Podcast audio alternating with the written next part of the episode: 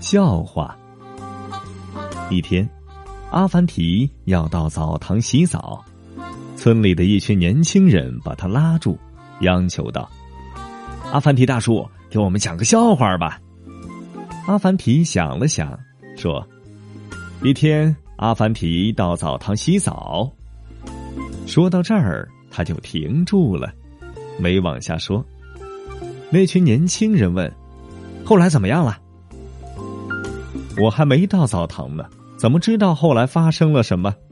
阿凡提说：“好吧，那剩下的笑话就等您洗澡回来再讲吧。”阿凡提洗完澡回来时，又碰上了那群年轻人，他们又问：“阿凡提大叔，您到澡堂后发生了什么好笑的事儿呢？”你们真傻。别人到澡堂洗澡，什么事儿都不会发生。我去洗澡，能有什么事儿呢？当然，什么事儿也没有。